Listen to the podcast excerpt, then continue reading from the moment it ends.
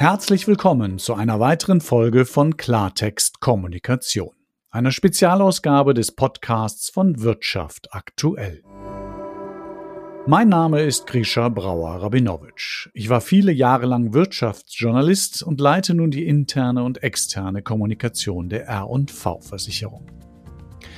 Zusammen mit Markus Kiefer vertiefe ich in diesem Podcast Themen aus dem Bereich Kommunikation, die für Unternehmer und Unternehmen relevant sind. Markus Kiefer ist seit vielen Jahren Professor für Unternehmens- und Wirtschaftskommunikation und damit ein ausgewiesener Experte. Heute diskutieren wir über die interne Unternehmenskommunikation. Warum sollte sie mehr sein als Propaganda oder Verlautbarung der Geschäftsleitung? Und wo liegen eigentlich die Chancen und Risiken, wenn man Mitarbeiter mit einbezieht, sie um ihre Meinung bittet und Diskussionen zulässt? Schön wieder gemeinsam mit Ihnen zu podcasten, Herr Kiefer.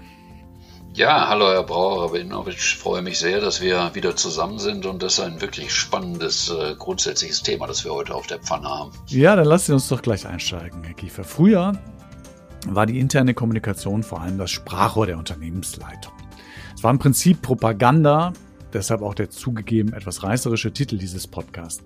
Aber es ging eigentlich nur darum, was der Sender, also in dem Fall der Chef oder die Geschäftsleitung, dem Empfänger, also dem Mitarbeiter, mitzuteilen hatte das wurde vor allem informiert und zwar so, dass der Sender besonders gut dastand. Ja, kennt man zum Teil heute auch noch so bei dem einen oder anderen Unternehmen vielleicht oder vielleicht auch bei dem einen oder anderen Chef, der diese Einstellung hat.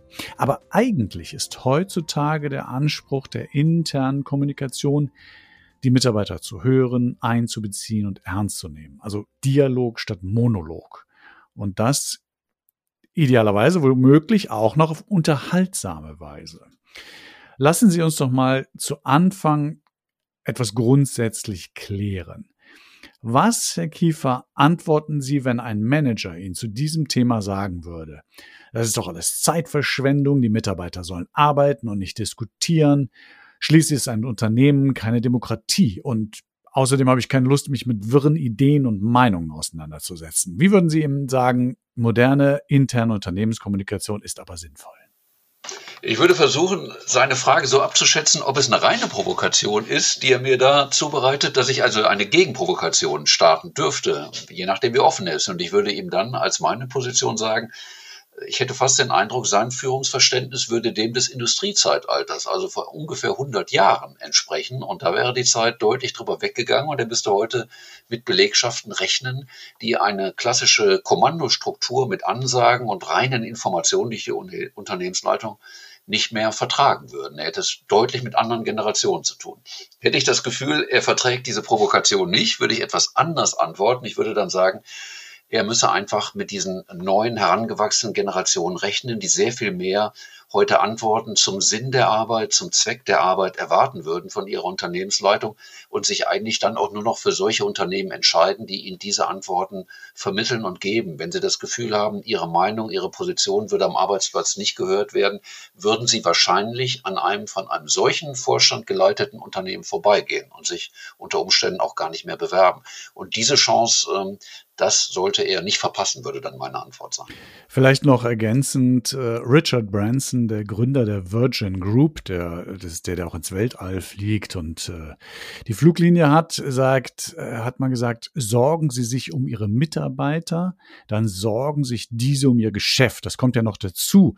Glückliche Mitarbeiter, die sich wertgeschätzt und mitgenommen fühlen, die es vielleicht sogar besser verstehen, was die Chefs da alles so entscheiden die sind treuer, die sind näher dran, die sind engagierter. Ja, das ist so ein bisschen das, was vielleicht ergänzend noch ähm, äh, was man vielleicht ergänzend noch sagen kann. Ich darf da vielleicht mit einer Zahl äh, antworten, die das belegt, was, was Sie zitieren von, von Branson. Es äh, gibt regelmäßige Umfragen von Gallup, dem ähm, weltweit größten Meinungsforschungsinstitut, die in dem Fall amerikanische Arbeitgeber äh, befragt haben, was sie denn glauben würden, wie sehr ihre Meinung am Arbeitsplatz äh, gehört wird und geschätzt wird. Und äh, in dieser Umfrage antworten kontinuierlich nur drei von zehn, dass sie glauben, dass ihre Meinung äh, gehört wird.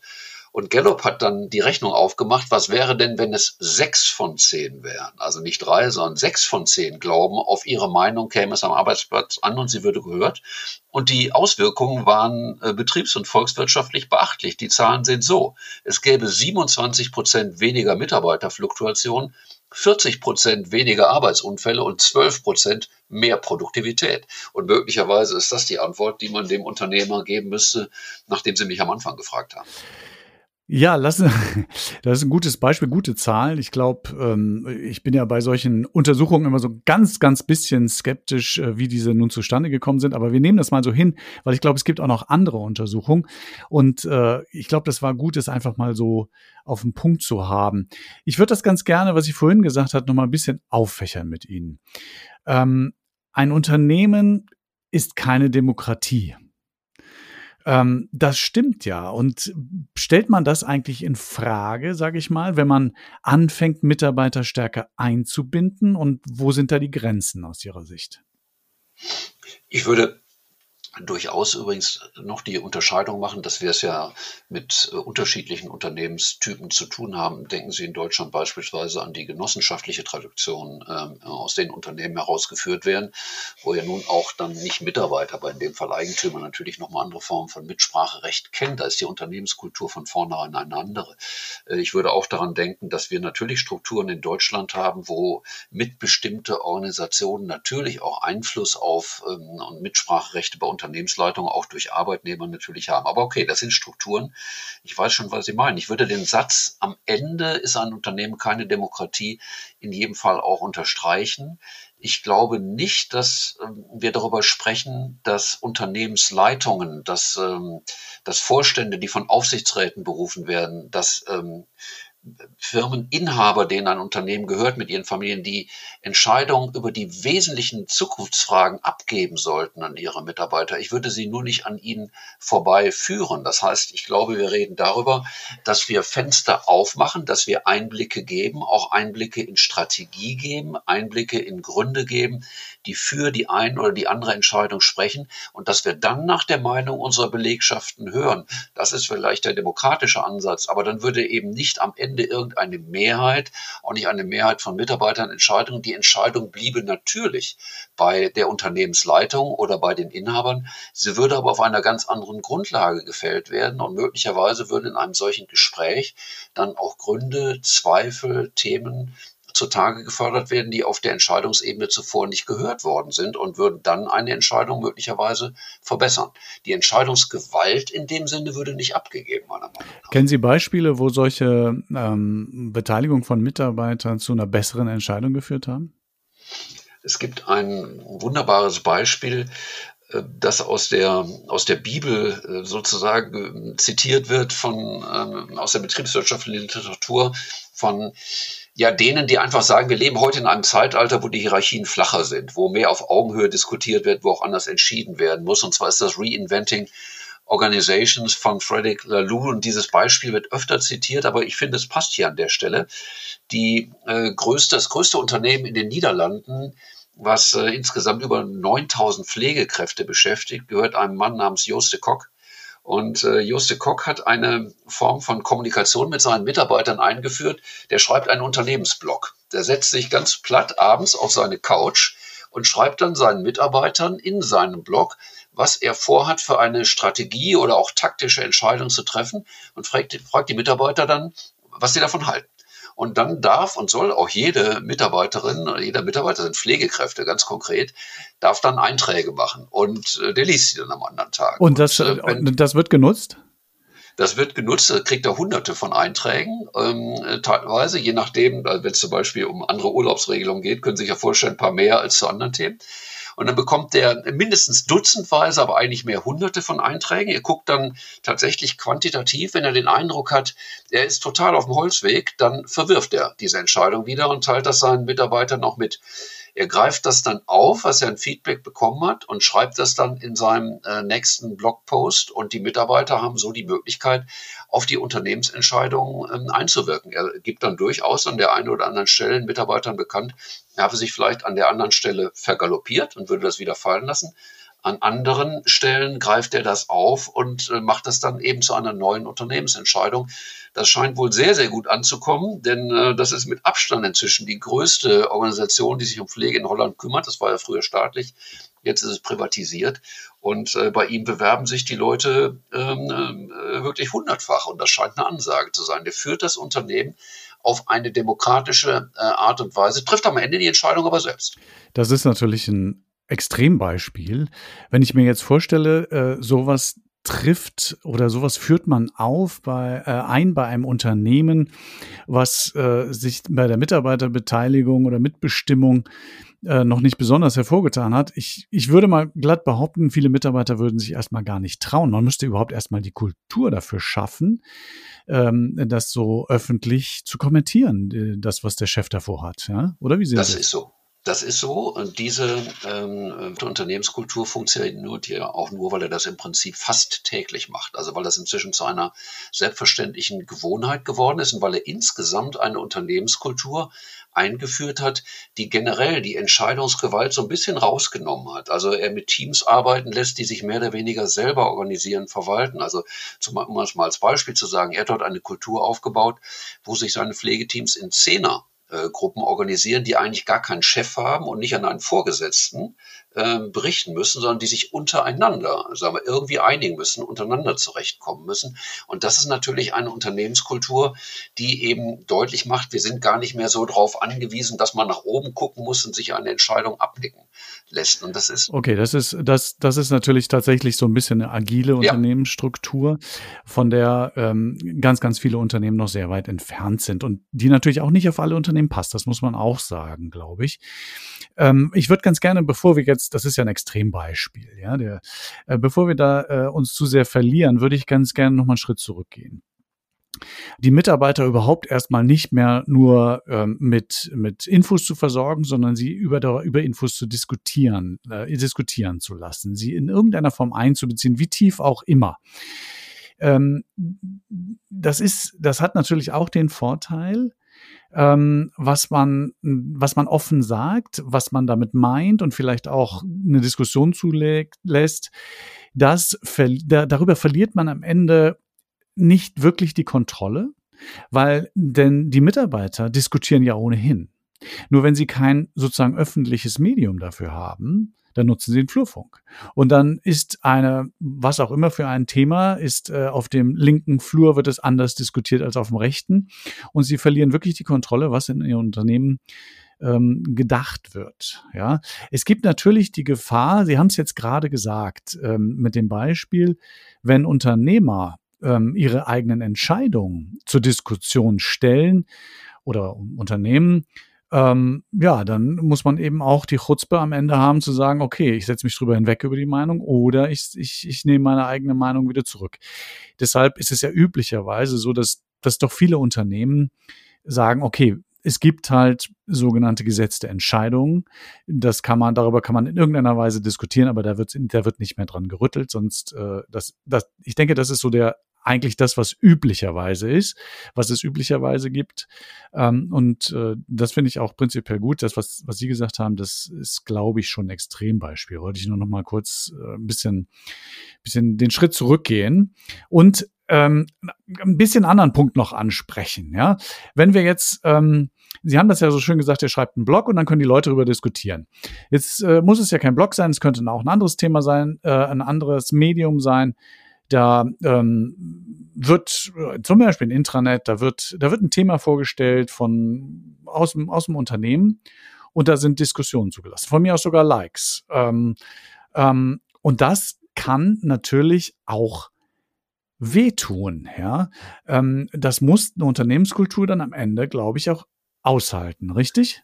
So ist das. Und insofern geht das alles immer nur erstens über die Frage, wie offen bin ich und zweitens über eine, eine lange Strecke. Dieses Beispiel, was ich zitiert habe, ist ein besonders weitgehendes, dadurch extrem, aber offensichtlich ein besonders populäres. Dieses Unternehmen hat den Gesundheitsmarkt in Holland auf den Kopf gestellt und gerockt und es will niemand mehr woanders arbeiten in dieser Branche als bei diesem Unternehmen. Also es ist ein besonders populäres. Ich gebe Ihnen aber ein anderes Beispiel, was auch zeigt, es geht nur mit Offenheit, es geht auf lange Sicht, man muss einen langen Atem haben, um eine Unternehmenskultur aufzuknacken.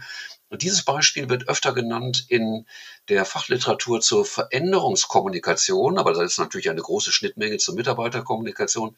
Es kommt von ABB, dem Schweizer Technologiekonzern, und als Jürgen Dormann dort übernahm, ein knallharter Sanierer, hat er gesagt, wie kann ich die Zukunft dieses Konzerns retten, indem ich vor allen Dingen an der Unternehmenskultur arbeite. Und das hatte ganz viel mit Kommunikation zu tun. Da wurden übrigens auch Statussymbole abgeschafft, um das mal in einem Nebenbeispiel zu sagen. Also es, dann flog der Vorstand von ABB, der flog dann eben nicht mehr mit, äh, mit der Luxusklasse. Ähm, die, der Speisesaal im obersten Stockwerk äh, des äh, Konzerns wurde abgeschafft und die Vorstände aßen mit den Mitarbeitern in der Betriebskantine und luden die geradezu dazu ein, sich bei ihrem Mittagessen, sich zu ihnen zu setzen und über Fragen zu sprechen und zu diskutieren. Persönliche Kommunikation sehr nahbar. Das Entscheidende war aber etwas anderes. Das war ein Kommunikationsmedium. Jürgen Dohrmann führte bei ABB den sogenannten Fridays Letter ein. Letter, er schrieb also einen Brief an die Mitarbeiter weltweit, jeden Freitag 112 Mal. Und er stellte ihnen Strategieentscheidungen vor, aber auch andere Themen des Unternehmens und bat sie um ihre Meinung. Es hatte immer einen Callback-Button und dann wurde, konnte man öffentlich antworten. Und insgesamt taten das Mitarbeiter über 4500 Mal. Die Antwort war sichtbar. 112 Freitage lang. Jürgen Dohrmann antwortete auf jeden einzelnen dieser Feedback äh, Bögen, die er bekommen hat, auch wiederum für jeden sichtbar und erläuterte auch, warum er bestimmte Dinge aufgriff und andere nicht. Und ich glaube, das ist ein besonders überzeugendes Beispiel, mit dem man sagen kann, meine, man verändert eine solche Kultur zu mehr Offenheit nicht über Nacht. Man muss über einen längeren Zeitraum machen. Man muss auch dranbleiben. Man muss, man darf dann eben solche Fragen und Einträge nicht unbeantwortet lassen. Man muss immer darauf antworten und es muss für alle sichtbar sein. Die Entscheidung hatte am Ende trotzdem der Vorstand von ABB und der Aufsichtsrat. Aber sie griffen das auf, was die Mitarbeiter bewegte. Und das war eine Diskussion, die für alle sichtbar war. Da waren viele schmerzhafte weil Sie das ansprechen, viele schmerzhafte Einträge dabei, die auch, die äh, auch wehtaten. Und man hatte hier den Mut, das öffentlich zu diskutieren. Und Jürgen Dohrmann hat darüber Interviews meinen Kollegen gegeben, hat gesagt, dieser Friday Letter, äh, dieses Kommunikationsmittel in dieser Kontinuität war wahrscheinlich spielentscheidend für den Turnaround. Und dieser Turnaround begann mit einem Kulturwandel und der hatte dann entsprechend wirtschaftliche Folgen, Gott sei Dank in diesem Fall, für das Unternehmen in der Konsequenz. Das ist ja, erinnert mich fast an einen, einen regelmäßigen Vorstandschat. Ist ja, ist ja was sehr ähnliches, nur mit sozusagen dem Input des Vorstandschefs äh, erstmal, was er tun will und äh, die Antworten darauf. Das kostet natürlich auch ganz schön viel Zeit. Also man muss da tatsächlich in Kommunikation investieren und Zeit reinstecken und das ist andererseits verdammt wichtig und verdammt erfolgreich, wenn ich Sie richtig verstanden habe. 100, Sie sagen es, 112 Freitage lang das durchzuhalten, diesem Atem bis zu seinem Ausscheiden äh, aus dem, was er sich selber als Zeitraum vorgesetzt hatte, das machte die Kommunikation glaubwürdig. Ich finde übrigens den Punkt, den Sie ansprechen, noch schwieriger, diesen, diesen Chat zu machen. Das ist ja dann die Antwort live. Also Dormann hatte ja immer Gelegenheiten, dann auf die Eingaben seiner Mitarbeiter, Mitarbeiterin überlegt, dann nochmal mit seinem Kommunikationsteam das aufzugreifen, zu antworten. Beim Live-Chat müssen sie das ja sehr souverän machen, aber ich finde das, wenn man das kann als Unternehmen, wenn man das einübt, finde ich das ein sehr überzeugendes Medium. Es ist ja bei dem Kulturwandel von ThyssenKrupp in den letzten zehn Jahren bekannt, dass das zum Beispiel eines der, der entscheidenden ähm, Formate in der Kommunikation mit den Mitarbeitern waren. Die haben es jetzt mehr tatsächlich über Townhall-Meetings gemacht, nicht über, nicht über die digitale Variante. Ich finde aber sowohl die Chat-Variante als auch das Townhall-Meeting wirklich da vor 2000 Stahlarbeitern mehr oder weniger live äh, das zu machen, das finde ich schon sehr, sehr beeindruckend und mutig und das beeindruckt natürlich auch die Belegschaft. Muss man natürlich, sag mal, äh, sehr in Souveränität dann auch geübt sein, um das durchzuhalten. Das das kann ich absolut bestätigen. Ähm, das kommt fantastisch an. Wir machen auch solche Chats und tatsächlich auch mit unserem Vorstandschef Videochats. Das heißt, die Kolleginnen und Kollegen können Fragen reinstellen und er antwortet live. Ähm, das kommt extrem gut an. Da bedanken sich ganz, ganz viele, weil das auch nahbar ist. Ja, es ist nicht nur so, äh, da kommt irgendeine Information angeflogen und die muss man, mit der muss man jetzt irgendwas machen, sondern man kann direkt Feedback geben und man kriegt eine direkte Antwort unter Umständen sogar. Und ich könnte mir übrigens auch vorstellen, Herr Brauer, man könnte ein solches Format wahrscheinlich sogar noch etwas weiter ausdifferenzieren und ausziehen, wenn jetzt dann in dem Fall äh, der Vorstand oder die Vorständin dann noch einen Moderator mit dabei hat, dann könnte das Format sogar noch erweitern. Über Frage-Antwort hinaus könnte er für alle sichtbar sogar zwischendurch noch Votings machen und die Leute über Votings zu bestimmten Themen sogar abstimmen lassen, damit man Tendenzen bekommt, also Meinungsumfragen, oder könnte noch ermutigen, parallel über Chatfunktionen noch die Diskussion voranzutreiben. Ich glaube, dass wenn man einen solchen Weg begeht, da ist noch relativ Spiel, äh, Spielraum nach oben und nach links und rechts zur Seite äh, dann drin. Alles aber natürlich eine Frage wirklich des Führungsstils. Meiner Meinung nach, weil man diese Fragen von Führungsstil mehr oder weniger autoritär oder beteiligend, Unternehmenskultur und Medien der internen Kommunikation meiner Meinung nach wohl zusammendenken muss. Ich glaube, das lässt sich nicht voneinander Nee, und vielleicht möchte ich noch einen anderen Aspekt mit reinbringen. Es laufen natürlich auch hin und wieder Diskussionen aus dem Ruder. Ja? Also wenn, wenn es ein Thema gibt, was äh, Mitarbeiter wirklich aufregt, das muss noch nicht mal irgendwie ein schlimmes Thema sein, dann kann es schon mal passieren, ähm, dass, dass die Diskussionen sehr heftig werden. Ja, und, lassen wir den Vorstandschef in dem Fall einfach mal weg. Es gibt irgendein Thema, es gibt eine Diskussion dazu im Intranet oder im Social Intranet oder wo auch immer. Und die Diskussionen werden heftig und sie werden zum Teil so heftig, dass man ähm, das Gefühl hat, die gehen sich so wie in den sozialen Medien gleich quasi an die Gurgel. Habe ich auch schon erlebt, ehrlich gesagt, ja. Und da stellt sich dann natürlich die Frage, ähm, kann man das als Unternehmen verhindern? Sollte man das als Unternehmen verhindern? Oder ist das vielleicht sozusagen einfach Teil dieses Wandels eines Unternehmens hin zu mehr Offenheit, wo auch die Mitarbeiter lernen müssen, tatsächlich lernen müssen, mit so einer Offenheit auch umzugehen? Sehr guter, sehr guter Wunderpunkt, den Sie dann ansprechen. Ähm, ich würde auch sagen, ja, das ist, wenn man einen solchen Weg begeht, ist das zunächst auch mal eine Folge davon. Ich würde die Frage, wie man das kanalisiert, dass es danach, sagen wir mal, eine gesittete Diskussion gibt, das würde ich mal ein Stück zurückstellen. Das muss man regeln. Das kann man meiner Meinung nach aber auch regeln. Die Manager der internen Kommunikation oder andere, die aus Human Resources kommen, könnten ja für Regeln sorgen. Das könnte man ja machen. Zunächst einmal finde ich gut, dass sich dieses Ventil öffnet das Unternehmen bereit sind, das zu tun, weil ja offensichtlich ein Bedürfnis da ist, Dinge zu ventilieren. Und wenn äh, Unternehmensleitungen dem Raum geben, finde ich das gut, würde Ihnen gerne an, an dieser Stelle sagen wir, aus der Wissenschaft das Konzept äh, der angstfreien Organisation von, von Amy Edmondson ähm, zumindest mal nennen. Also Kollegin aus Harvard, die damit äh, Weltberühmtheit erlangt hat, die einfach sagt, wir leben heute äh, tatsächlich in einem Zeitalter weltweit, wo immer noch in viel zu vielen Organisationen Angst herrscht, dass man sich wirklich ohne Folgen in seinem Unternehmen frei äußern kann, dass man Vorschläge machen darf, dass man Bedenken äußern darf, dass man Kritik vorbringen kann, dass man aber auch konstruktive was, Vorschläge, was man anders tun könnte, dass man die einfach nicht vorbringen darf. Und Amy Edmondson wirkt immer darauf hin, dass sie sagt, Führungskräfte müssten, haben hier die Verantwortung, dafür zu sorgen, dass diese angstfreien Äußerungen möglich sind, weil Unternehmen dann nur gewinnen können. Sie sind in einer gesünderen Kultur. Sie haben selbstbewusstere, identifiziertere Mitarbeiter und Mitarbeiterinnen, die das Gefühl haben, dann gehört zu werden. Und ich glaube, das hinzubekommen, das ist schon ein solcher Gewinn, dass ich mit dem zwischenzeitlich eine Diskussion läuft mal aus dem Ruder leben würde. Diesen Preis würde ich in einer Zwischenphase zahlen. Es wird dann schon über die Zeitläufe hinweg Regeln und Mechanismen geben. Und es gibt ja auch Verantwortliche, die die Diskussion besser äh, machen können. Und das werden auch Mitarbeiter und Mitarbeiterinnen dann einsehen auf diesem Weg. Das ist am Anfang mal, wenn man so etwas macht, dann heftiges knallt, aus dem Ruder läuft. Ja, das zeigt ja nur, dass ein Bedürfnis da ist sich entsprechend frei zu äußern.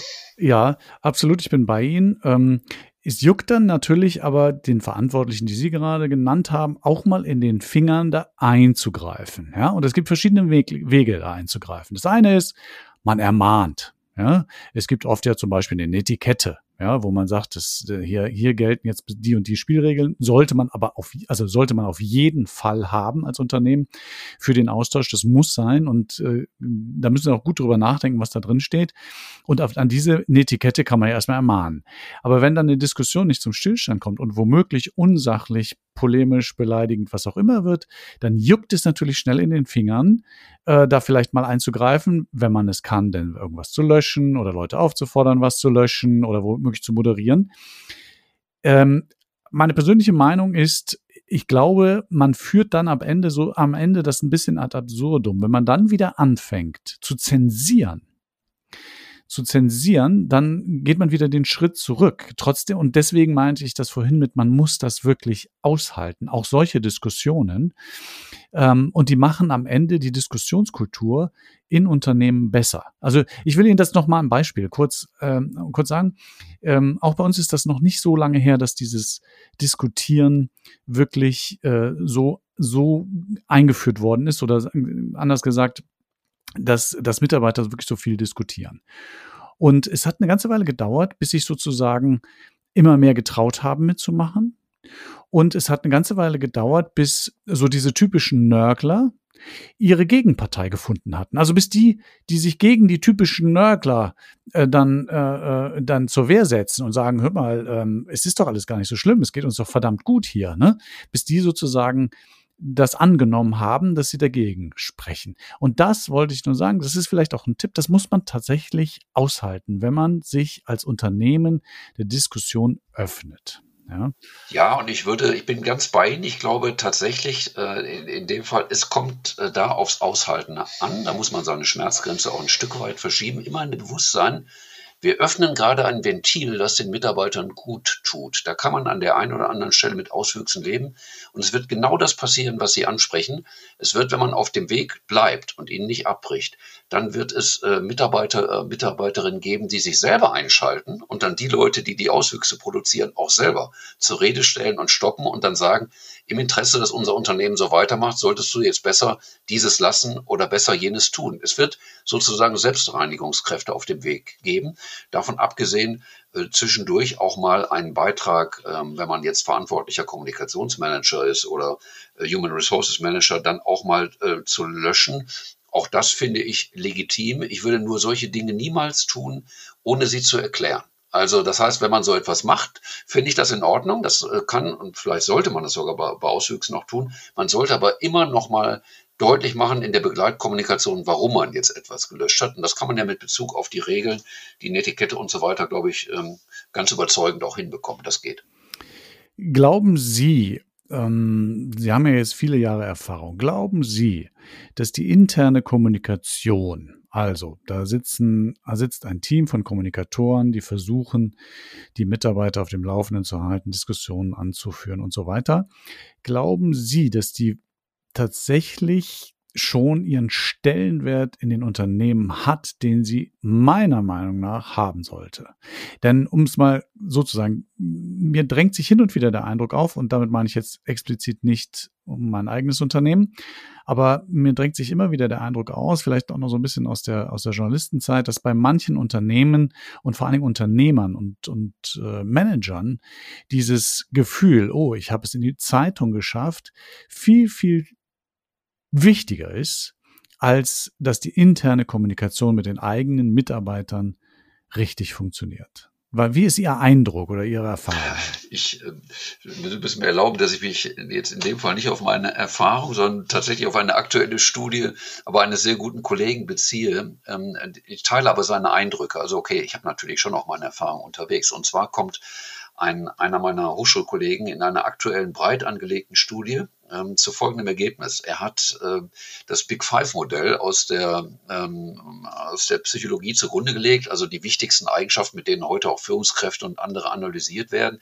Und da gibt es so Dinge wie Offenheit, Sozialverträglichkeit, äh, Neigung zu neurotisch sein und so weiter. Und die bittere Wahrheit in seiner Studie ist aber sehr eindeutig, dass in Deutschland die Führungskräfte überwiegend noch eher dem klassischen Typus entsprechen. Das heißt, äh, wir haben es mit Managern zu tun, die jetzt, das, was ich am Anfang des Gesprächs gesagt habe, die eigentlich dieser Denker aus dem Industriezeitalter, wo das ja alles auch seinen Sinn macht. In großen Organisationen muss es jemand geben, der den Überblick hat, der die Ansagen macht, der dafür sorgt, dass Dinge ausgeführt werden, der kontrolliert. Da war wenig mit Beteiligung von Mitarbeitern, da war mehr Information. Dass er einfach sagt, na, wer stellt auch heute noch fest, und es gibt auch andere Belege dafür, dass speziell in Deutschland dieser Typus, der auf Autorität, auf Ansagen und auf Kontrolle ausgerichtet ist, heute noch sehr dominant ist. Und das sind natürlich, sagen wir dann jetzt nicht die Typen von Führungskräften, die man da ansetzt, wo man auf Innovation, auf Kreativität, auf Beteiligung, da werden die nicht so erfolgreich sein. Und das entspricht tatsächlich auch äh, meinen eigenen Erfahrungen aus der Begleitung von Unternehmen. Die sind natürlich jetzt vor allen Dingen auch im mittelständischen Bereich sehr ausgeprägt. Mal der klassische Typus des äh, familiengeführten Unternehmens, vielleicht in dritter, vierter, fünfter Generation, das hat, äh, da ist natürlich, ist das, was Sie sagen, da ist Unternehmenskommunikation selber gut bei den externen Stakeholdern wegkommen, selber gut in den Medien wegkommen, selber gut in der Öffentlichkeit wahrgenommen werden. Und Stellenwert hat da relativ wenig. Äh, interne Kommunikation hat da relativ wenig Stellenwert. Übrigens aus guten Gründen. Also viele von diesen erfolgreichen mittelständischen Unternehmen sagen, wir haben kurze Wege, wir haben überschaubare Belegschaften und das habe ich ja alles mit meiner persönlichen Kommunikation im Griff. Die haben ja eigentlich auch ganz gute Gründe, das so vorzutragen. Es übersieht, ich verstehe das, was da gesagt wird. Es übersieht aber den Aspekt, den wir am Anfang des Gespräches hatten. Also die Millennial, Millennials und die äh, Generation Y und Z, die ticken anders. Die, ähm, die sind nicht mehr auf Unternehmen fixiert, wo sie sagen, entscheidend ist, dass mir jemand sagt, was ich zu tun habe und dass ich dann alle Informationen habe, die sind doch eben sehr auf äh, ja, Identifikation, auf Motivation, die sind sehr auf Sinn aus, die sind sehr auf, was trägt das Unternehmen dazu gesellschaftlich bei in dem, was wir tun. Und das möchten sie erklärt bekommen und sie möchten auch darüber diskutieren. Also die stellen ja nicht nur Fragen, sondern die wollen ja auch auf die Antworten eingehen. Und insofern glaube ich, dass diese Studie des äh, Kollegen, die jetzt gerade aktuell veröffentlicht worden ist, die zeichnet das Bild schon ganz gut. Also wir brauchen sicherlich zu diesen Manager-Typen, die sind ja nicht out, die sind ja nicht obsolet, die brauchen wir ja trotzdem. Also die, die auch wirklich klare Ansagen, die Autorität vermitteln können, sagen wir, die Strategieentscheidung durchsetzen, die werden wir trotzdem weiter brauchen. Aber wir sind in dieser, sagen wir immer, in dieser volatilen Welt, die von vielen Umbrüchen, Unsicherheiten gezeichnet ist, müssen wir natürlich auch viele neue Wege gehen von Kreativität, von Innovation, von schneller, auch Produktinnovation, von Verbesserung von Prozessen. Und ich denke, das wird nur gehen, indem wir die äh, Mitarbeiter einbeziehen und indem wir ihnen auch Medien bieten, in denen sie das so ausleben können, bis rein in die Intranets, worüber wir noch gar nicht gesprochen haben, wo natürlich ähm, es erforderlich ist, dass man Wikis anlegt, in denen man für jedermann sichtbar Beiträge ändern kann, dass man äh, Chaträume hat, in denen man mal auch über ähm, Probleme unterschiedlich mit Lösungsansätzen diskutieren kann. Ähm, wir werden immer mehr mit solchen Mitarbeiterinnen, Mitarbeitern, Belegschaften zu tun haben, die diese Wege von Beteiligung auch einfordern. Und zwar nicht um des Rechthabens willen, sondern weil es ihrer Lebenskultur, ihrer Kommunikationskultur in Social Media und weil es auch ihrem Autoritätsverständnis entspricht. Das ist ein anderes als das unserer Generation. Ja, kleine Ergänzung, äh, fand ich einen sehr guten Punkt. Äh, kleine Ergänzung noch, ich kenne auch junge Leute, die Sie jetzt gerade angesprochen haben, die genauso konservativ sind wie, wie junge Leute von vor 50 Jahren und äh, nur darauf warten, dass ihnen der Chef was sagt, was sie zu tun haben, nur um das zu haben. Es sind auch da, muss ich sagen, nicht alle so und genau bei den Managern ja auch. Nur so, also das, das verwundert einen immer wieder, weil man es ja immer wieder hört, aber es gibt hin und wieder tatsächlich so junge Menschen, die, ähm, die, die anders sind als, als so wie sie insgesamt die Generation beschrieben wird. Und das ist ja auch nicht schlimm. Ja, aber das, das ist ja nicht ich schlimm. glaube, nein, das, Genau, ich glaube, Herr Brauer-Brinowitsch, das wird auch für eine Übergangszeit so bleiben. Also hier mein berühmtester Kollege weltweit, äh, Michael Porter, hat ja gesagt, wir werden für längere Zeit in einer Übergangsgesellschaft leben, wo wir sozusagen Unternehmen in zwei Blöcken haben werden. Wir werden einmal das klassisch, wir werden im selben Unternehmen beides erleben, eine Doppelstruktur. Eine, die eher klassisch autoritär konservativ geführt wird, also ich sage jetzt mal etwas platt, wo jetzt mehr der Generalstyp als Managerunternehmer dominiert. Und der wird auch mit solchen wahrscheinlich etwas älteren Mitarbeitern zu tun haben, die damit gut zurechtkommen. Und es wird parallel immer stärker eine zweite Säule hochgezogen werden müssen, indem es mehr flexiblere äh, äh Organisationen gibt, indem es flexiblere Prozesse, weniger Hierarchie, mehr Zusammenarbeit, mehr Austausch auf Augenhöhe geben wird.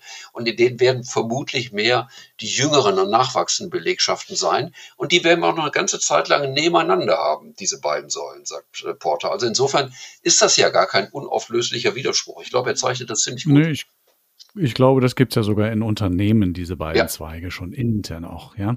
Ich möchte noch zum Schluss äh, noch ein Thema, Sie haben es gerade schon angesagt, Sie haben äh, an, angedeutet, äh, dieses, so ein Social Intranet zum Beispiel oder Chatrooms oder sowas. Ähm, das ist ja dann, geht ja dann so weit, dass, dass man womöglich wirklich die Mitarbeiter frei diskutieren, reden, Meinungen austauschen lässt. Damit ist man dann ganz weit weg von Kontrolle. Ja? Ähm, das macht ja sicherlich auch dem einen oder anderen Angst. Das ist ja auch verständlich. Ähm, aber was ist daran der riesige Vorteil? Vielleicht können Sie das noch einmal zusammenfassen. Ich glaube, dass äh, zunächst mal, dass man dann, dass man dann fürchtet, die Kontrolle zu verlieren, kann ich gut verstehen, weil natürlich Kontrolle der wesentliche und letzte Schritt eines Vorgehens eines Managers ist. Das gehört sozusagen zu der Natur des Managens.